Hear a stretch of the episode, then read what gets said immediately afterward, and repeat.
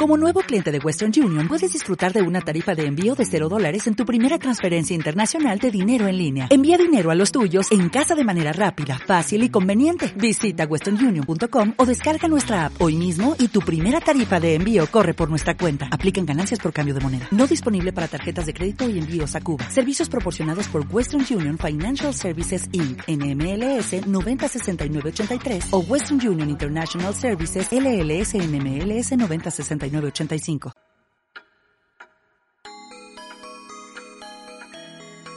Este es un nuevo programa de relatos de misterio y suspense. Soy Javier Matesanz y os saludo desde Madrid, España.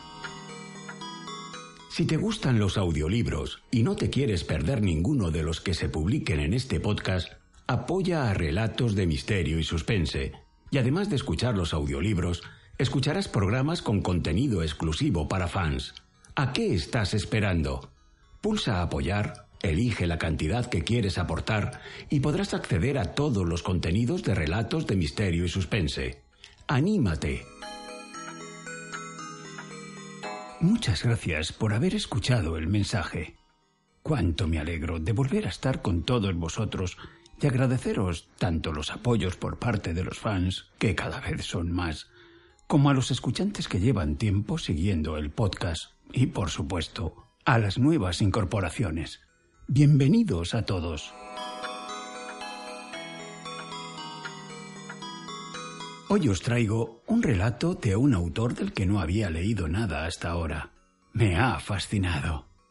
Su manera de describir escenarios, unir momentos distintos en el tiempo, expresar las sensaciones y los sentimientos del protagonista. Todo ello muy bien contado. Esto, sin lugar a dudas, lo hace muy fácil para el narrador.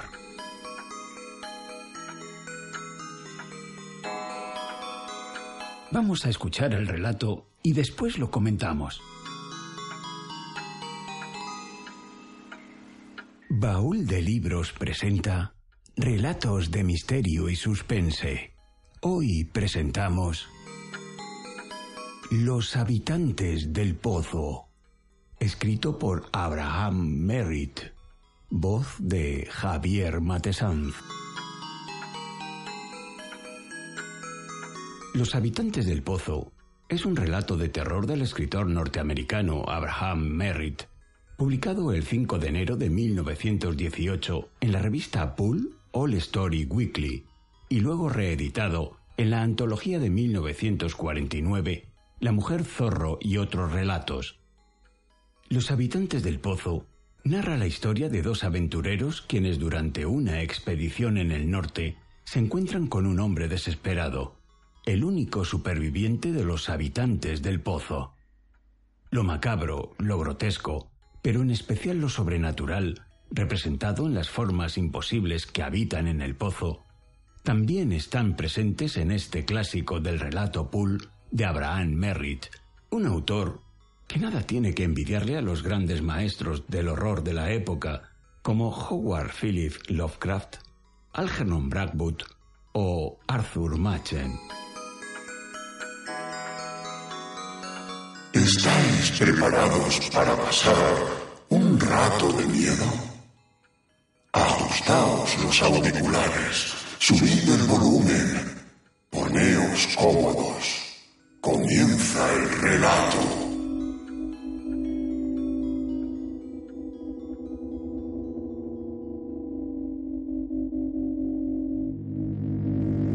Hacia nuestro norte, una lanza de luz se alzaba hasta llegar al cenit. Surgía detrás de la áspera montaña hacia la que nos habíamos dirigido todo el día. Atravesaba una columna de niebla azul cuyos costados estaban tan bien marcados como la lluvia que cae de los bordes de una nube tormentosa. Era como el haz de un proyector y no creaba sombras. Mientras subía, recordaba con aristas duras las cinco cimas y vimos que la montaña, en su conjunto, estaba moldeada en forma de mano. Y mientras la luz lo silueteaba, los gigantescos picos, que eran los dedos, parecían extenderse y la tremenda masa que formaba la palma empujar. Era como si se moviese para rechazar algo. El haz brillante permaneció durante unos momentos. Luego se dispersó en una multitud de pequeños globos luminosos. Parecían estar buscando algo. El bosque estaba silencioso. Cada uno de los ruidos que antes lo llenaban contenía la respiración. Noté cómo los perros se apretaban contra mis piernas. También ellos callaban, pero cada uno de los músculos de sus cuerpos temblaba. Tenían el pelo erizado y sus ojos, clavados en las chispas fosforescentes que caían, estaban cubiertos por una fina película de terror. Me volví hacia Star Anderson. Estaba mirando al norte. La montaña con forma de mano.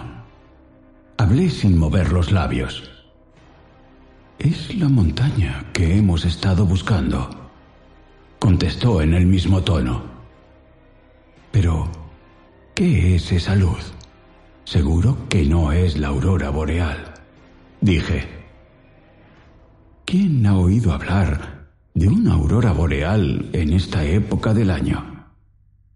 había expresado el pensamiento que yo tenía en mente. Algo me hace pensar que ahí arriba están persiguiendo a alguien, prosiguió. Esas luces están buscando, llevan a cabo alguna terrible persecución. Es bueno que estemos fuera de su alcance. La montaña parece moverse cada vez que esa luz se alza, comenté. ¿Qué es lo que trata de mantener alejado Star? Me hace recordar la mano de nubes heladas que San Nadur colocó frente a la puerta de los ogros para mantenerlos en las madrigueras que les había excavado Eblis. Alzó una mano mientras escuchaba algo. De lo alto llegó un susurro. No era el roce de la aurora. Ese sonido quebradizo que parece hecho por los fantasmas de los vientos que soplaron durante la creación, mientras corren por entre las hojas que dieron cobijo a Lilith. No, este susurro contenía una orden. Era autoritario. Nos llamaba. Nos atraía. Había en él una nota de inexorable insistencia aferraba mi corazón con minúsculos dedos con uñas de miedo y me llenaba de una tremenda ansia por correr hasta fundirme en la luz. Era algo similar a lo que debió sentir Ulises cuando se debatía contra el mástil para tratar de obedecer el canto de cristal de las sirenas. El susurro se hizo más fuerte. ¿Qué demonios les pasa a los perros? gritó salvajemente Star Anderson. Míralos. Los perros esquimales, aullando lastimeramente, estaban corriendo hacia la luz. Los vimos desaparecer entre los árboles. Nos llegó un gemido lleno de tristeza. Luego esto también murió. Y solo dejó tras de sí el insistente murmullo en lo alto.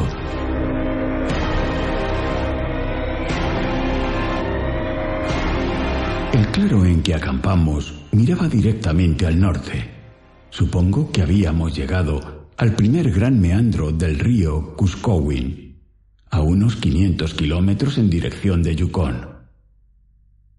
Lo que era seguro es que nos hallábamos en una parte inexplorada de los bosques. Habíamos partido de Dawson al iniciarse la primavera, siguiendo una pista bastante convincente que prometía llevarnos a una montaña perdida en cuyos cinco picos, al menos eso había asegurado aquel hechicero de la tribu atabascana. No conseguimos que ningún indio aceptase venir con nosotros. Decían que la tierra de la montaña con forma de mano estaba maldita. Habíamos visto la montaña por primera vez la noche anterior, con su recortada cima dibujada sobre un resplandor pulsante. Y ahora Iluminados por la luz que nos había guiado, veíamos que realmente era el lugar que andábamos buscando. Anderson se puso rígido. Por entre los susurros se dejaba oír un curioso sonido apagado y un roce. Sonaba como si un oso pequeño se estuviera acercando a nosotros. Eché una brazada de leña al fuego y mientras las llamas se alzaban vi como algo aparecía entre los matorrales. Caminaba a cuatro patas, pero no parecía ser un oso. De repente, una imagen se formó en mi mente. Era como un niño subiendo unas escaleras a gatas. Las extremidades delanteras se alzaban en un movimiento grotescamente infantil. Era grotesco, pero también era horrible. Se acercó. Tomamos nuestras armas y las dejamos caer.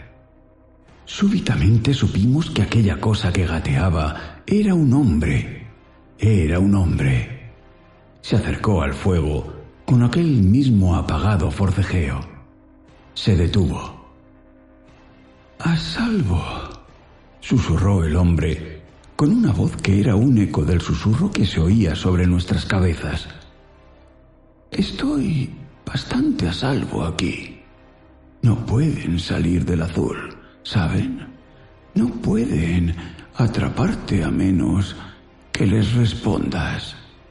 Está loco, dijo Anderson, y luego con suavidad, dirigiendo a aquella piltrafa de lo que había sido un hombre. Tiene razón. Nadie le persigue. No le respondan, repitió el hombre. Me refiero a las luces. ¿Las luces? grité, olvidándome hasta de mi compasión. ¿Qué son esas luces? Los habitantes del pozo, murmuró. Luego se desplomó sobre un costado. Corrimos a atenderle. Anderson se arrodilló a su lado. Dios mío, gritó. Mira esto, Frank. Señaló a las manos del desconocido. Las muñecas estaban cubiertas por jirones desgarrados de su gruesa camisa. Sus manos solo eran unos muñones. Los dedos se habían pegado a las palmas y la carne se había desgastado hasta que el hueso sobresalía. Parecían las patas de un diminuto elefante. Mis ojos recorrieron su cuerpo. Alrededor de su cintura llevaba una pesada banda de metal dorado de la que colgaba una anilla y una docena de eslabones de una brillante cadena blanca. ¿Quién puede ser? ¿De dónde vendrá? preguntó Anderson. Mira, está profundamente dormido y aún en sueños sus brazos tratan de escalar y sus piernas se alzan una tras la otra. Y sus rodillas, ¿cómo en el nombre de Dios ha podido moverse sobre ellas? Era como decía. Hasta en el profundo sueño, sus brazos y piernas continuaban alzándose en un deliberado y aterrador movimiento de escalada. Era como si tuvieran vida propia realizaba sus movimientos con independencia del cuerpo. Si ustedes han ido en alguna ocasión en la cola de un tren y mirando cómo suben y bajan los brazos de los semáforos, sabrán a lo que me refiero. De pronto, el susurro en lo alto cesó. El chorro de luz cayó y no volvió a alzarse. El hombre que gateaba se quedó quieto. A nuestro alrededor comenzó a aparecer un suave resplandor. La corta noche del verano de Alaska había terminado. Anderson se frotó los ojos y volvió hacia mí un rostro trasnochado. Chico, exclamó, parece que hayas estado enfermo. Pues si te vieras tú mismo estar, repliqué, ha sido algo realmente horroroso. ¿Qué sacas en claro de todo ello? Estoy creyendo que la única respuesta la tiene ese individuo, me contestó, señalando a la figura que yacía completamente inmóvil bajo las mantas con que la habíamos arropado. Esas luces no eran una aurora, Frank. Eran como la abertura de algún infierno del que nunca nos hablaron los predicadores. Ya no seguiremos adelante hoy, dije. No lo despertaría ni por todo el oro que corre por entre los dedos de los cinco picos, ni por todos los demonios que puedan estar persiguiéndolo.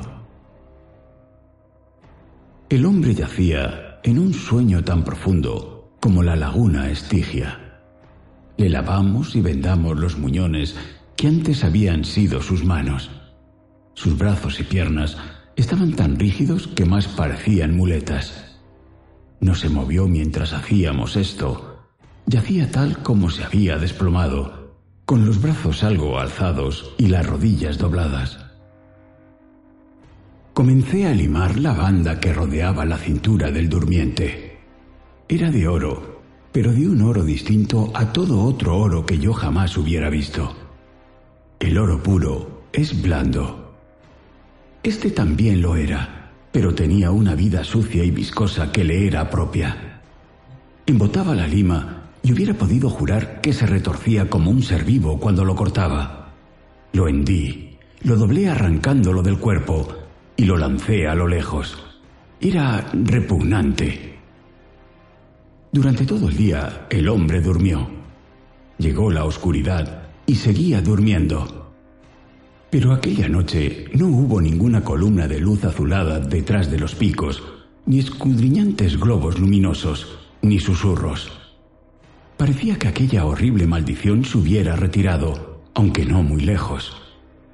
Tanto a Anderson como a mí nos parecía que la amenaza estaba allí, tal vez oculta, pero acechante.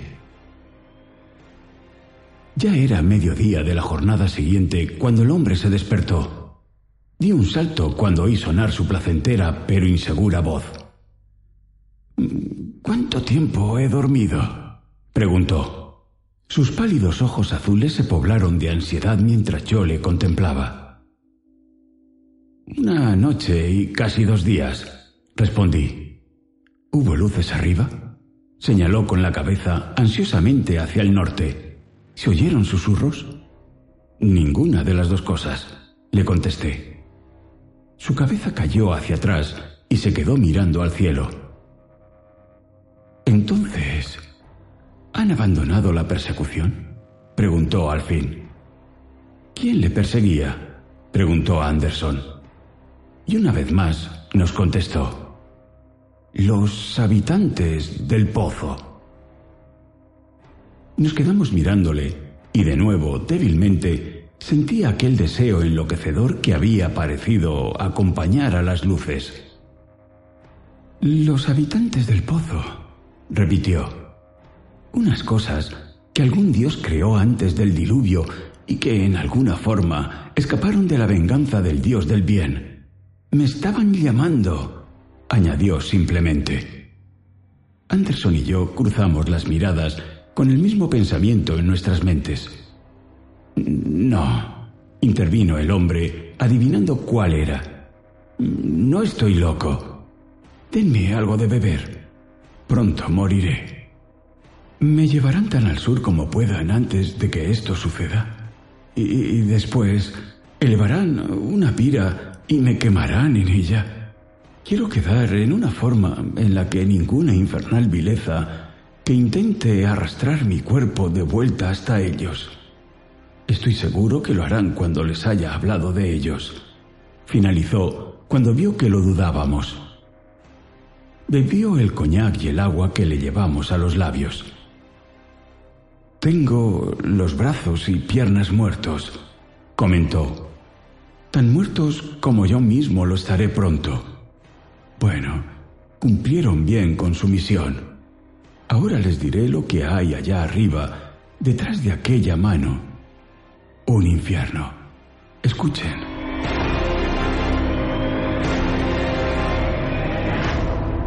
Mi nombre es Stanton, Sinclair Stanton, de la promoción de 1900 en Yale, explorador.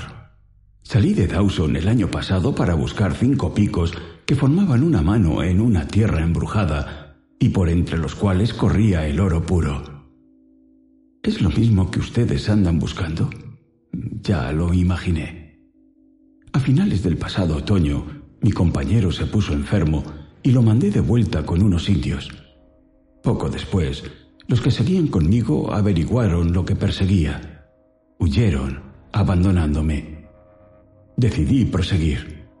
Me construí un refugio, lo llené de provisiones y me dispuse a pasar el invierno. No me fue mal. Recordarán que fue un invierno poco riguroso. Al llegar la primavera, empecé de nuevo la búsqueda.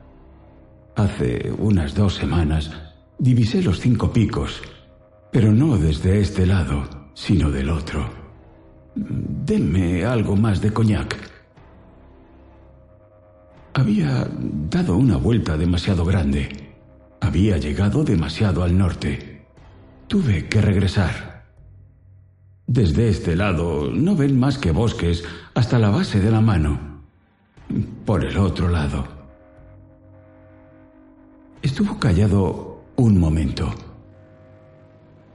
Allí también hay bosques, pero no llegan muy lejos. No, salí de ellos. Ante mí se extendía por muchos kilómetros una llanura. Se veía tan rota y gastada como el desierto que rodea las ruinas de Babilonia.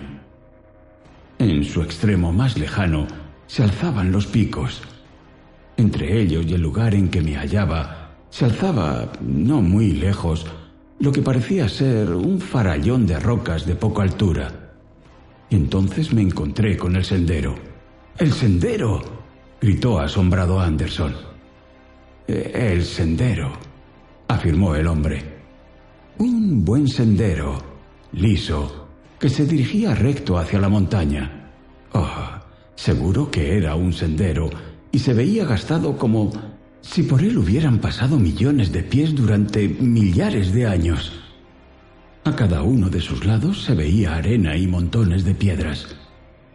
Al cabo de un tiempo, comencé a fijarme en esas piedras.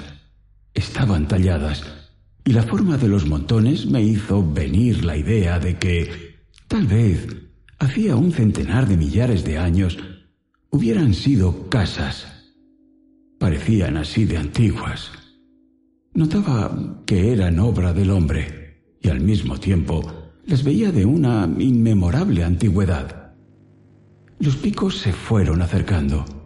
Los montones de ruinas se hicieron más frecuentes algo inexplicablemente desolador planeaba sobre ellas, algo siniestro, algo que me llegaba de las mismas y golpeaba mi corazón como si fuera el paso de unos fantasmas tan viejos que solo podían ser fantasmas de fantasmas. Seguí adelante. Vi entonces que lo que había tomado por unas colinas bajas situadas al pie de los picos era en realidad un amontonamiento más grande de ruinas. La montaña de la mano estaba en realidad mucho más lejos. El sendero pasaba por entre esas ruinas, enmarcado por dos rocas altas que se alzaban como un arco. El hombre hizo una pausa. Sus manos comenzaron a golpearse rítmicamente de nuevo. En su frente se tornaron pequeñas gotas de sudor sangriento. Tras unos momentos, se quedó tranquilo de nuevo. Sonrió. Formaban eh, una entrada. Llegué hasta ella. La atravesé. Me tiré al suelo, aferrándome a la tierra con pánico y asombro, pues me hallaba en una amplia plataforma de piedra. Ante mí se extendía el vacío. Imagínese el gran cañón del Colorado, pero tres veces más ancho, más o menos circular y con un fondo hundido. Así tendrán una idea de lo que yo estaba contemplando. Era como mirar hacia abajo por el borde de un mundo hendido, allí a la infinidad, en donde ruedan los planetas. En el extremo más alejado se alzaban los cinco picos, se veían como una gigantesca mano irguiéndose hacia el cielo en un signo de advertencia. La boca del abismo se apartaba en curva a ambos lados de donde yo estaba. Podía ver hasta unos 300 metros más abajo. Entonces comenzaba una espesa niebla azul que cortaba la visión. Era como el azul que se acumula en las altas colinas al atardecer. Pero el pozo era aterrador. Aterrador como el golfo de los Ranalak de los maoríes, que se alza entre los vivos y los muertos, y que tan solo un alma recién salida del cuerpo puede cruzar de un salto, aunque ya no le queden fuerzas para volver a saltar hacia atrás. Me arrastré, alejándome del borde, y me puse en pie, débil y estremeciéndome. Mi mano descansaba sobre una de las rocas de la entrada. Había en ella una talla. En un bajo relieve profundo se veía la silueta heroica de un hombre. Estaba vuelto de espaldas y tenía los brazos extendidos sobre la cabeza, llevando entre ellos algo que parecía el disco del sol, del que irradiaba líneas de luz. En el disco estaban grabados unos símbolos que me recordaban el antiguo lenguaje chino, pero no era chino. No. Habían sido realizados por manos convertidas en polvo eones antes de que los chinos se agitasen en el seno del tiempo.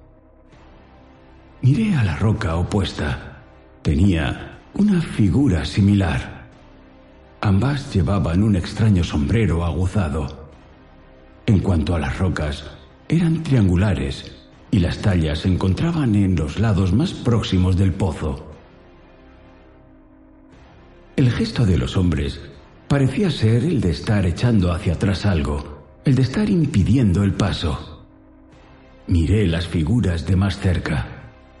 Tras las manos extendidas y el disco, me parecía entrever una multitud de figuras informes y claramente una hueste de globos.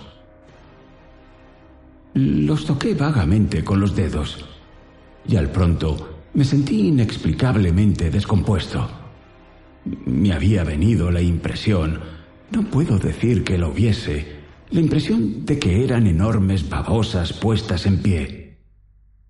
Sus henchidos cuerpos parecían disolverse, luego aparecer a la vista y disolverse de nuevo, excepto por los globos que formaban sus cabezas y que siempre permanecían visibles. Eran inenarrablemente repugnantes. Atacado por una inexplicable y avasalladora náusea, me recosté contra el pilar y entonces vi la escalera que descendía al pozo. ¿Una escalera? Coreamos. Una escalera, repitió el hombre con la paciencia de antes. No parecía tallada en la roca, sino más bien construida sobre ella. Cada escalón tendría aproximadamente seis metros de largo y dos de ancho. Surgían de la plataforma y desaparecían en la niebla azul. Una escalera, dijo incrédulo Anderson construida en la pared de un precipicio y que lleva hacia las profundidades de un pozo sin fondo. No es sin fondo, interrumpió el hombre. Hay un fondo. Sí, yo lo alcancé, prosiguió. Bajando las escaleras, bajando. Pareció aferrar su mente que se le escapaba. Sí, continuó con más firmeza. Descendí, pero no aquel día. Acampé junto a la entrada. Al amanecer llené mi mochila de comida, mis dos cantimploras, con agua de una fuente que brota cerca de las ruinas, atravesé los monolitos tallados y crucé el borde del pozo. Los escalones bajan a lo largo de las paredes del pozo con un declive de unos 40 grados. Mientras bajaba los estudié.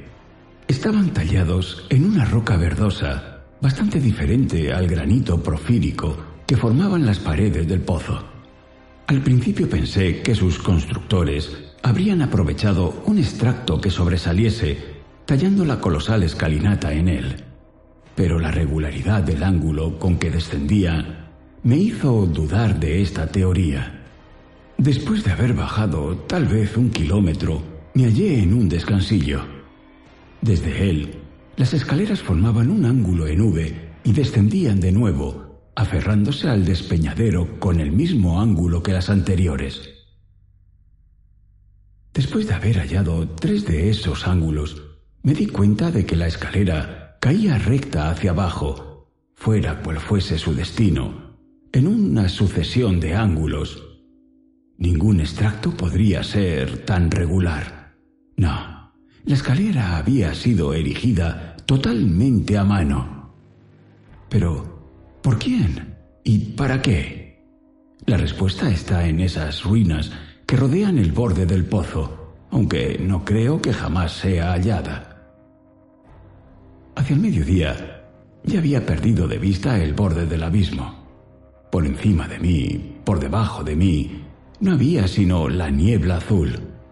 No sentía mareos ni miedo, tan solo una tremenda curiosidad. ¿Qué era lo que iba a descubrir?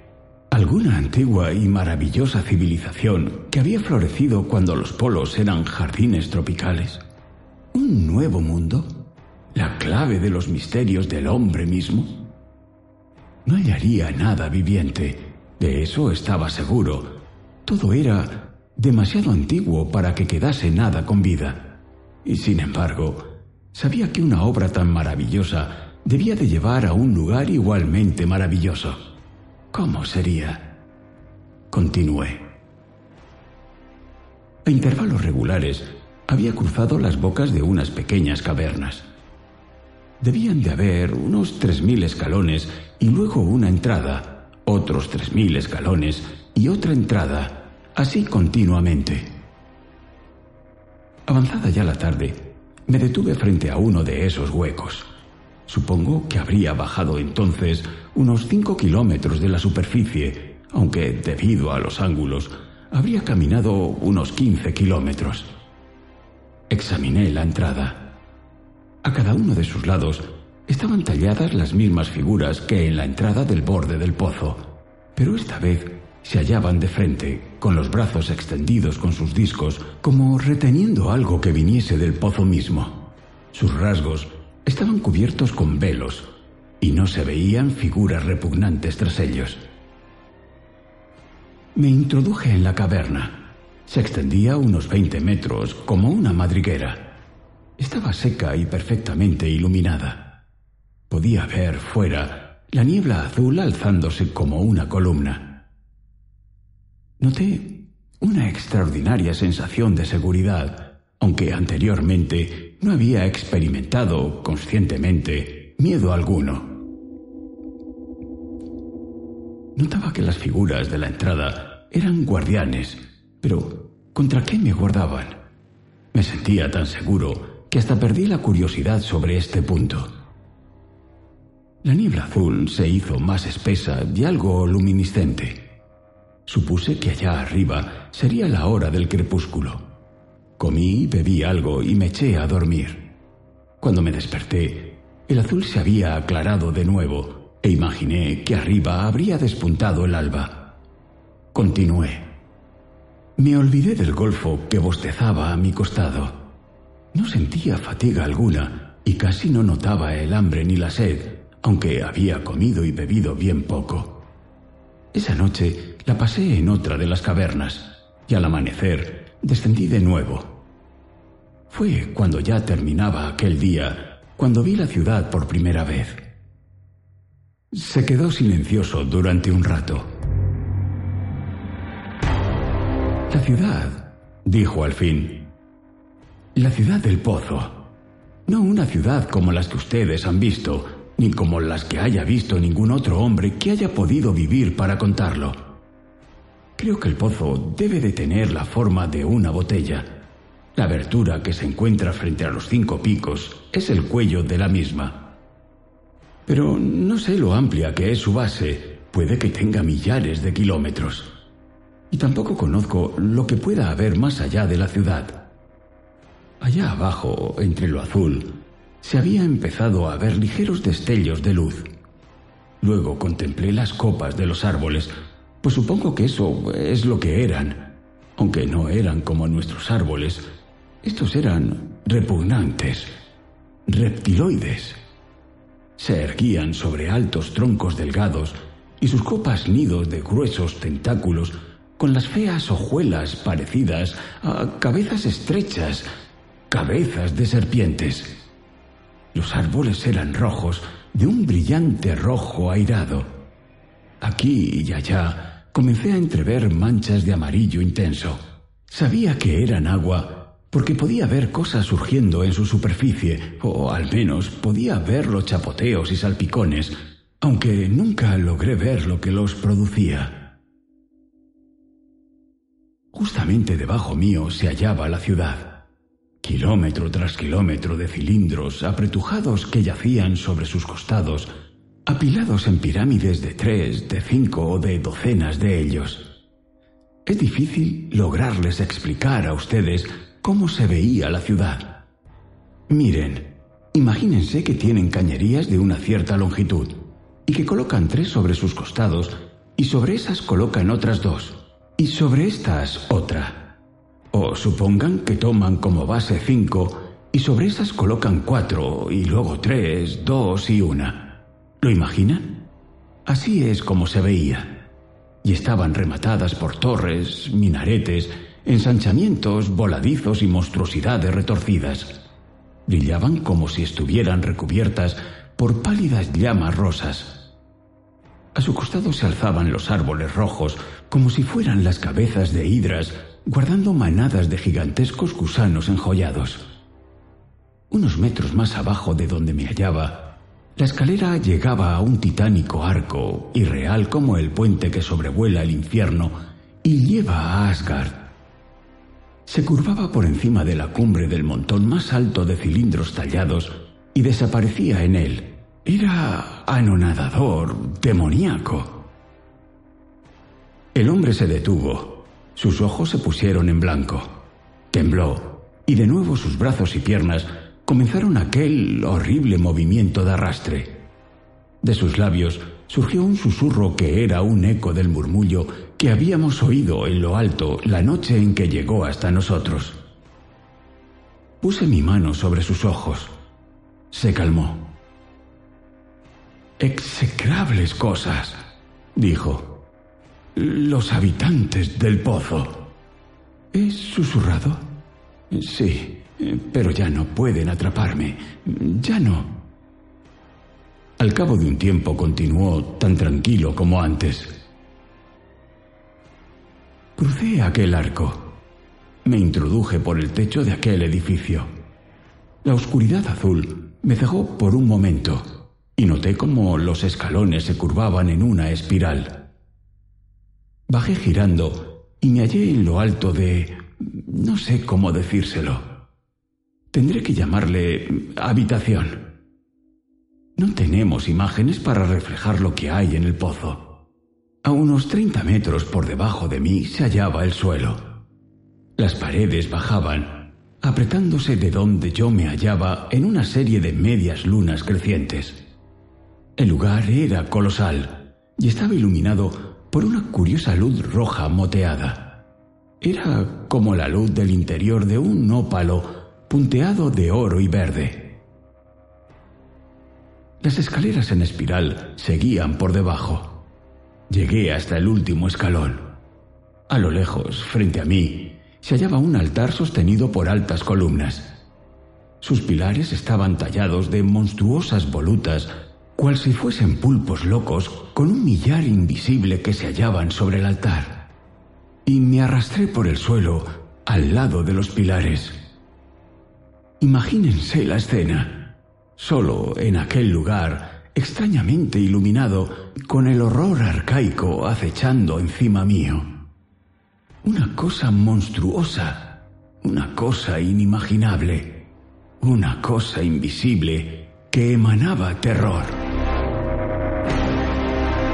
Al cabo de algún tiempo recuperé el control de mí mismo. Entonces vi al costado de uno de los pilares, un cuenco amarillo lleno con un líquido blanco y espeso. Lo bebí. No me importaba si era venenoso, pero mientras lo estaba tragando noté un sabor agradable, y al acabarlo me volvieron instantáneamente las fuerzas. Veía a las claras que no me iban a matar de hambre. Fueran lo que fuesen aquellos habitantes del pozo, sabían bien cuáles eran las necesidades humanas. Y otra vez comenzó a espesarse el rojizo brillo moteado. Y de nuevo se alzó allá afuera el zumbido. Y por el círculo que era la puerta entró un torrente de globos. Se fueron colocando en hileras hasta llenar totalmente el templo. Su murmullo creció hasta transformarse en un canto, un susurrante canto cadencioso que se alzaba y caía, mientras los globos se alzaban y caían al mismo ritmo, se alzaban y caían. Las luces fueron y vinieron toda la noche, y toda la noche sonaron los cantos mientras ellas se alzaban y caían. Al final me noté como un solitario átomo de conocimiento en aquel océano de susurros, un átomo que se alzaba y caía con los globos de luz. Les aseguro que hasta mi corazón latía a ese mismo ritmo. Pero por fin se aclaró el brillo rojo y las luces salieron. Murieron los murmullos. De nuevo estaba solo y supe que en mi mundo se había iniciado un nuevo día. Dormí. Cuando me desperté, hallé junto al pilar otro cuenco del líquido blanquecino. Volví a estudiar la cadena que me ataba al altar. Comencé a frotar dos de los eslabones entre sí. Lo hice durante horas. Cuando comenzó a espesarse el rojo, se veía una muesca desgastada en los eslabones. Comencé a sentir una cierta esperanza. Existía la posibilidad de escapar.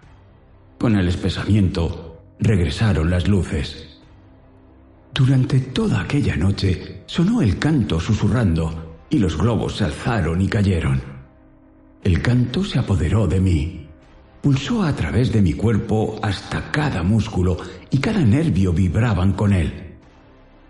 Se comenzaron a agitar mis labios palpitaban como los de un hombre tratando de gritar en medio de una pesadilla. Y por último, también ellos estuvieron murmurando, susurrando el infernal canto de los hombres del pozo.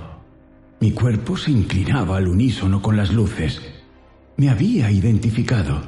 Dios me perdone. En el sonido y el movimiento, con aquellas cosas innombrables, mientras mi alma retrocedía, enferma de horror pero impotente. Y en tanto susurraba, los vi. Vi las cosas que había bajo las luces. Grandes cuerpos transparentes, parecido a los caracoles sin caparazón, de los que crecían docenas de agitados tentáculos, con pequeñas bocas redondas y bostezantes colocadas bajo los luminosos globos visores. Eran como los espectros de babosas inconcebiblemente monstruosas. Y mientras las contemplaba, aún susurrando e inclinándome, llegó el alba y se dirigieron hacia la entrada, atravesándola. No caminaban ni se arrastraban, flotaban. Flotaron y se fueron. No dormí, sino que trabajé durante todo el día en frotar mi cadena. Para cuando se espesó el rojo, ya había desgastado un sexto de su espesor. Y toda la noche, bajo el maleficio, susurré y me incliné con los habitantes del pozo, uniéndome a su canto, a aquella cosa que acechaba encima mío. De nuevo, por dos veces, se espesó el rojo y el canto se apoderó de mí. Y finalmente, en la mañana del quinto día, rompí los eslabones desgastados. Estaba libre. Corrí hacia la escalera, pasando con los ojos cerrados al lado del horror invisible que se hallaba más allá del borde del altar y llegando hasta el puente. Lo crucé y comencé a subir por la escalera de la pared del pozo. ¿Pueden imaginarse lo que representa subir por el borde de un mundo hendido en el infierno a la espalda? Bueno, a mi espalda quedaba algo peor aún que el infierno y el terror corría conmigo. Para cuando me di cuenta de que ya no podía subir más, Hacía ya tiempo que la ciudad del pozo había desaparecido entre la niebla azul. Mi corazón batía en mis oídos como un martillo pilón. Me desplomé ante una de las pequeñas cavernas, notando que allí lograría al fin refugio. Me metí hasta lo más profundo y esperé a que la neblina se hiciese más densa. Esto ocurrió casi al momento, y de muy abajo me llegó un vasto e irritado murmullo.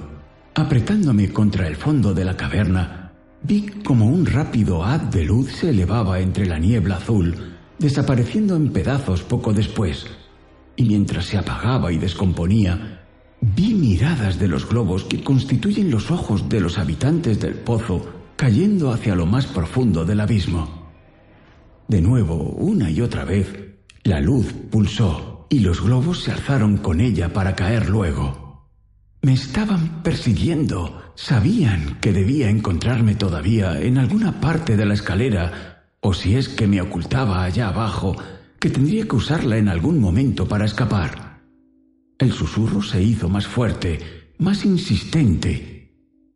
A través mío comenzó a latir un deseo aterrador por unirme al murmullo, tal como lo había hecho en el templo. Algo me dijo que si lo hacía, las figuras esculpidas ya no podrían guardarme, que saldría y bajaría para regresar al templo del que ya no escaparía nunca. Me mordí los labios hasta hacerme sangre para callarlos, y durante toda aquella noche el haz de luz surgió desde el abismo, los globos planearon y el susurro sonó mientras yo rezaba al poder de las cavernas y a las figuras esculpidas que todavía tenían la virtud de poder guardarlas. Hizo una pausa. Se estaban agotando sus energías. Luego, casi inaudiblemente, prosiguió. Me pregunté cuál habría sido el pueblo que las habría tallado, por qué habrían edificado su ciudad alrededor del borde y para qué habrían construido aquella escalera en el pozo. ¿Qué habrían sido para las cosas que vivían en el fondo y qué uso habrían hecho de ellas para tener que vivir junto a aquel lugar? Estaba seguro de que tras de todo aquello se escondía un propósito. En otra forma, no se hubiera llevado a cabo un trabajo tan asombroso como era la erección de aquella escalera. Pero, ¿cuál era ese propósito? ¿Y porque aquellos que habían vivido sobre el abismo habían fenecido hacía eones, mientras que los que habitaban en su interior seguían aún con vida. Nos miró. No pude hallar respuesta. Me pregunto si la sabré después de muerto, aunque lo dudo. Mientras me interrogaba sobre todo aquello, llegó la aurora y con ella se hizo el silencio. Bebí el líquido que restaba en mi cantimplora, me arrastré fuera de la caverna y comencé a subir otra vez. Aquella tarde cedieron mis piernas. Rompí mi camisa y me hice unas almohadillas protectoras para las rodillas y unas envolturas para las manos. Gateé hacia arriba, gateé subiendo y subiendo, y una vez más me introduje en una de las cavernas y esperé a que espesase el azul, que surgiese de él el haz de luz y que empezase el murmullo. Pero había ahora una nueva tonalidad en el susurro. Ya no me amenazaba, me llamaba y me tentaba, me atraía. El terror se apoderó de mí. Me había invadido un tremendo deseo por abandonar la caverna y salir a donde se movían las luces, por dejar que me hicieran lo que deseasen que me llevasen donde quisieran. El deseo se hizo más insistente. Ganaba fuerza con cada nuevo impulso del haz luminoso, hasta que al fin todo yo vibraba con el deseo de obedecerlo, tal y como había vibrado con el canto en el templo. Mi cuerpo era un péndulo. Se alzaba el haz y yo me inclinaba hacia él. Tan solo mi alma permanecía inconmovible, manteniéndome sujeto contra el suelo de la caverna y colocando una mano sobre mis labios para callarlos. Toda la noche luché con mi cuerpo y con mis labios contra el hechizo de los habitantes del pozo. Llegó la mañana. Otra vez me arrastré fuera de la caverna y me enfrenté con la escalera. No podía ponerme en pie. Mis manos estaban desgarradas y ensangrentadas. Mis rodillas me producían un dolor agónico. Me obligué a subir, milímetro a milímetro. Al rato dejé de notar mis manos y el dolor abandonó mis rodillas. Se entumecieron. Paso a paso, mi fuerza de voluntad llevó a mi cuerpo hacia arriba sobre mis muertos miembros. Y en diversas ocasiones caía en la inconsciencia para volver en mí al cabo de un tiempo y darme cuenta de que a pesar de ello había seguido subiendo sin pausa. Y luego, tan solo una pesadilla de gatear a lo largo de inmensas extensiones de escalones, recuerdos del abyecto terror mientras me agazapaba en las cavernas, mientras millares de luces pulsaban en el exterior, y los susurros me llamaban y tentaban, memorias de una ocasión en que me desperté para hallar que mi cuerpo estaba obedeciendo a la llamada y que ya me había llevado a medio camino por entre los guardianes de los portales, al tiempo que millares de globos luminosos flotaban en la niebla azul contemplándome. Visiones de amargas luchas contra el sueño y siempre una subida arriba, arriba, a lo largo de infinitas distancias de escalones que me llevaban de un perdido Abaddon hasta el paraíso del cielo azul y el ancho mundo. Al fin tuve conciencia de que sobre mí se alzaba el cielo abierto y ante mí el borde del pozo. Recuerdo haber pasado entre las grandes rocas que forman el portal y de haberme alejado de ellas. Soñé que gigantescos hombres que llevaban extrañas coronas aguzadas y los rostros velados me empujaban hacia adelante y adelante y adelante al tiempo que retenían los pulsantes globos de luz que buscaban atraerme de vuelta a un golfo en el que los planetas nadan entre las ramas de árboles rojos coronados de serpientes. Y más tarde, un largo, largo sueño, solo Dios sabe cuán largo, en la hendidura de unas rocas. Un despertar para ver, a lo lejos, hacia el norte, el haz elevándose y cayendo, a las luces todavía buscando, y al susurro, muy por encima mío, llamando con el convencimiento de que ya no podía atacarme. De nuevo, gatear sobre brazos y piernas muertos que se movían, que se movían como la nave del antiguo marino sin que yo lo ordenase. Y entonces su fuego y esta seguridad. El hombre nos sonrió por un momento y luego cayó profundamente dormido. Aquella misma tarde levantamos el campo y llevándonos al hombre, iniciamos la marcha hacia el sur. Lo llevamos durante tres días en los que siguió durmiendo. Y al tercer día, sin despertarse, murió. Hicimos una gran pira con ramas y quemamos su cadáver como nos había pedido. Desparramamos sus cenizas, mezclándolas con las de la madera que le habían consumido, por el bosque.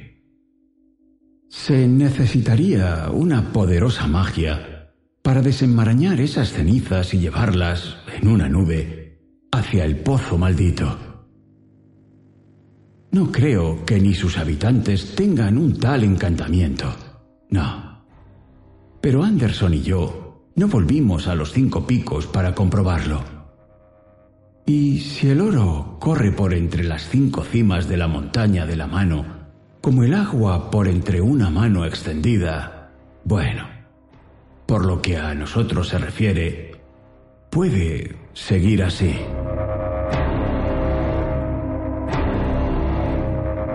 Antiguas civilizaciones en el interior de la Tierra, en lugares recónditos donde el ser humano no ha puesto todavía sus pies. Seres antropomórficos cuyas costumbres y forma de vida les convierte en depredadores del ser humano.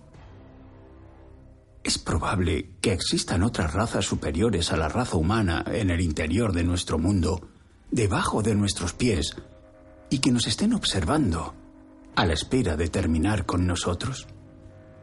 Yo creo que sí es posible y que habrá que estar preparados para cuando llegue ese momento.